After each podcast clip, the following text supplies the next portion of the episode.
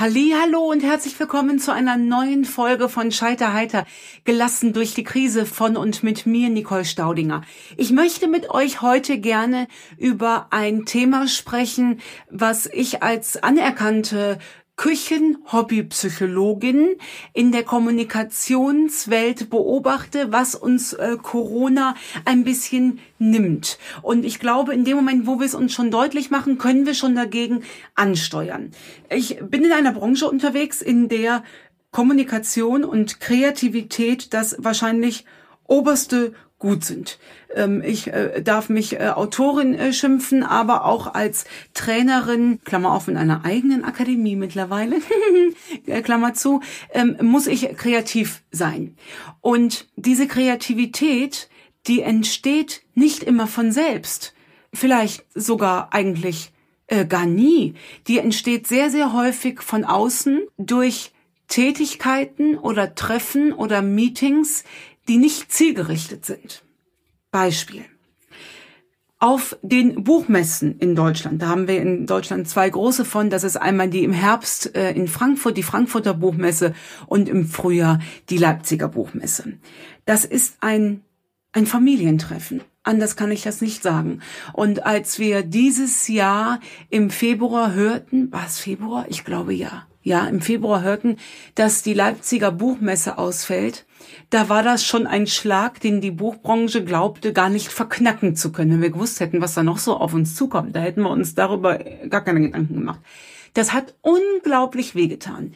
Und es ist gar nicht, also nicht nur der, nicht nur den Buchhändlern und Buchhändlerinnen und den Verlagen, sondern auch uns, die es als Branchentreff sehen. Und es geht gar nicht ums Geschäfte machen. Ich für meinen Teil mache auf einer Buchmesse kein Geschäft, ich verdiene da keinen Cent. Ich mache auch keine großartige ähm, Presse. Ja, natürlich ist da Pressearbeit dabei, auch schon, klar, äh, wo man ja immer hofft, dass sie sich dann hinten raus ausbezahlt. Aber vor allem, und das ist wirklich mal das Maßgebliche, es ist der, der Austausch unter Kollegen und Kolleginnen. Es ist das Treffen einer ganzen Branche.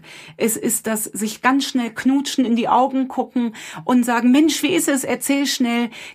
Es ist dieses unzielgerichtete Ziel, nee, ich glaube, unziel, also das ist auch wirklich eine Kunst, so ein Wort zu erfinden. Unzielgerichtete. Ich glaube, die richtige Bezeichnung ist ziellos. Seht ihr? Das ist es. Weil ich auch nicht mehr draußen auf der Bühne stehe und nur noch alles online mache, gehen mir die Worte flöten. Also es ist im Prinzip eine ziellose Kommunikation. Vielleicht kann man das äh, so sagen. Es ist ein Treffen und ein sich inspirieren lassen. Das sind manchmal ganz, ganz kurze Treffen, ja, dass du auf dem Stand stehst und dann geht eine Kollegin vorbei und man winkt sich nur zu und spricht drei Sekunden. Es ist aber auch dieses, ach immer, wie schön, dass du hier bist, wollen wir uns gerade hier an den Stand treffen und eine Tasse Kaffee oder einen Sekt zusammen trinken. Und manchmal entstehen da Gespräche dabei, Kinders. Das ist an Kreativität überhaupt gar nicht in Geld umzudeuten, weil hören hier, erzählen da, zusammenfassen dort.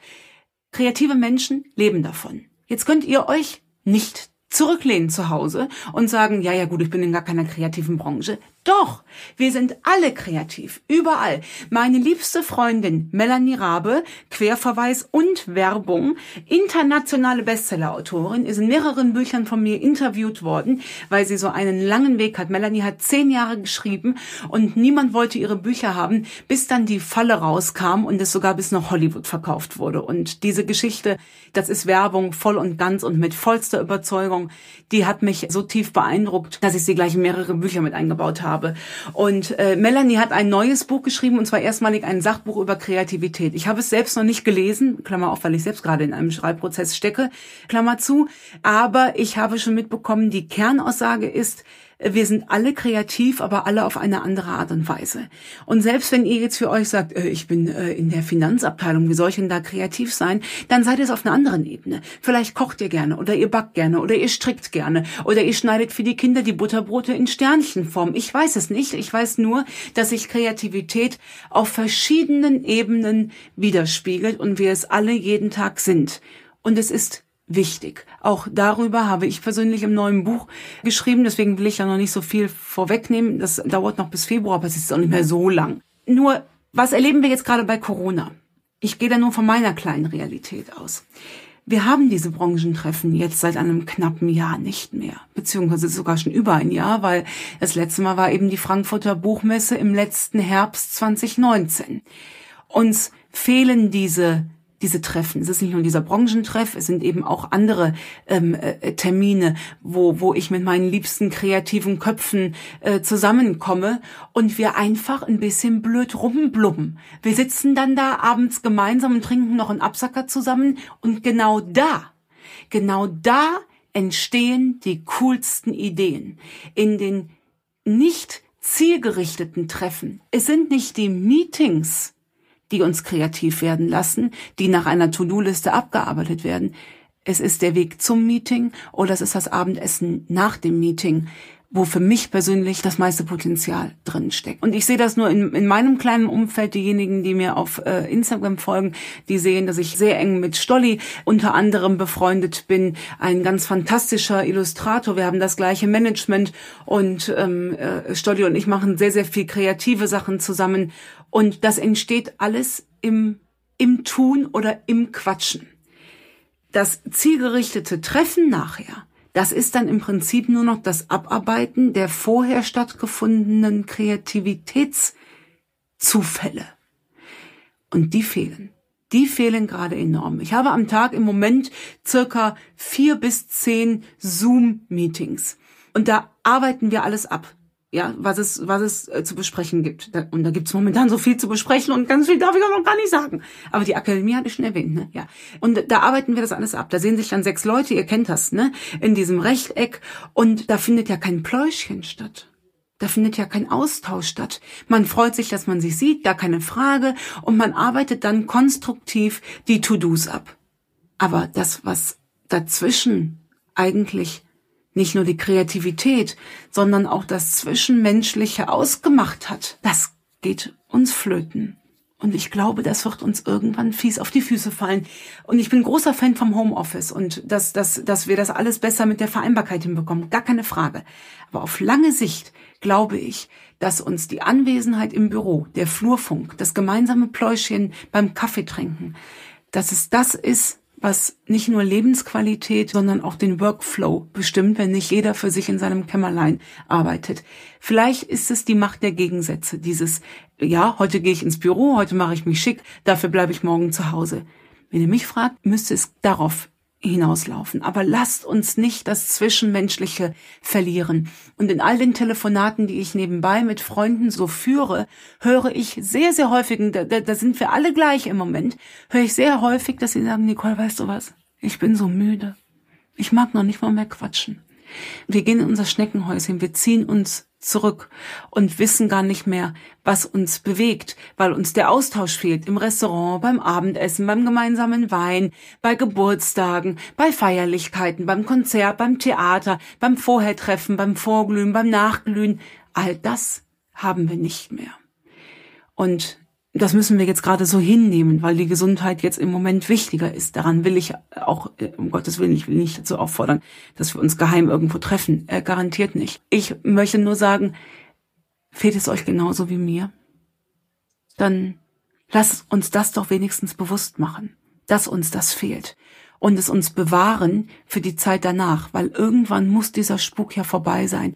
Und dann lasst uns das wieder zurückholen. Lasst uns von diesen WhatsApp-Gruppen zurück in die Realität kommen. Lasst uns in die Augen gucken, Spaß haben, kommunizieren mit allem, was dazu gehört. Gestik, Mimik, Emotionen, Lachen, Weinen. Lasst uns blöd rumblubben, Weltherrschaftspläne bauen, uns austauschen. Ob das zielführend ist oder nicht, ist egal. Wenn wir das Ziel vielleicht vielleicht mal an dieser Stelle neu definieren, nämlich einfach nur eine schöne Zeit zu verbringen und den Geist öffnen, dann passieren da ganz automatisch tolle Dinge, ohne dass wir vorher ein Ziel definiert haben. Und wir brauchen dafür auch keine To-Do-Liste. Wir brauchen einfach nur die richtigen Leute und die richtige Atmosphäre. Und ich glaube, wenn wir weiterhin so müde werden in der Kommunikation, wir haben das die letzte Woche über Freundschaft gesprochen. Freundschaft bedarf Kommunikation. Das kann aus meiner Sicht nicht nur über SMS oder WhatsApp oder Sprachnachrichten stattfinden. Da muss mindestens mal ein Telefonat her, wenn nicht gar am allerbesten eben ein persönliches Treffen. Lasst uns in Kommunikation bleiben. Sonst wurstelt jeder von uns so ganz allein vor sich hin. Und das tut für gar niemanden was. Das tut weder was für die Menschen, die wissen, dass sie kreativ arbeiten, noch die, die gar nicht glauben, dass sie kreativ arbeiten und es trotzdem tun. Und letztlich führt es nachher zu Zufriedenheit. Also bei allem, was, wo wir merken, was uns jetzt gerade fehlt, und da ist ja dieser eine Aspekt, von dem ich jetzt gerade erzählt habe, nur einer davon. Lasst uns genau hingucken. Und wenn wir wieder völlig autark, selbstbestimmt leben können, lasst uns das nicht vergessen und genau das dann auch tun. Denn das sind wir dann dem Leben verpflichtet. Und bis es soweit ist, bis wir wieder eine, ein, ein normales Leben haben, lasst uns gucken, wie wir da bestmöglich mit Kommunikation durchkommen. Hass und Häme im Internet sind es auf jeden Fall nicht. Also ich weigere mich ja normalerweise gegen so absolute Formulierungen, aber ich bin mir ganz, ganz sicher, dass es das nicht ist. Und im Moment scheitern wir alle an jeglichen Plänen, an Feierlichkeiten, an, an Freunde treffen. Das ist ein Kollektivscheitern gerade, ja. Alles, was im November geplant war, muss jetzt wieder kurzfristig abgesagt werden und, und, und, und. Aber lasst uns deswegen nicht aus den Augen verlieren. Lass uns gucken, dass wir in Kommunikation bleiben, dass wir uns auch mal zusammen telefonieren, ohne dass wir eine To-Do-Liste abzuarbeiten haben. Lass uns Gespräche einfach mal in einen Flow kommen, mal gucken, wo wir drauf hinkommen und nehmt das alles mit Haut und Haar wahr, Wer weiß, wofür es euch irgendwann noch mal nutzen wird. Denn so müssen wir jetzt diese Zeit sehen.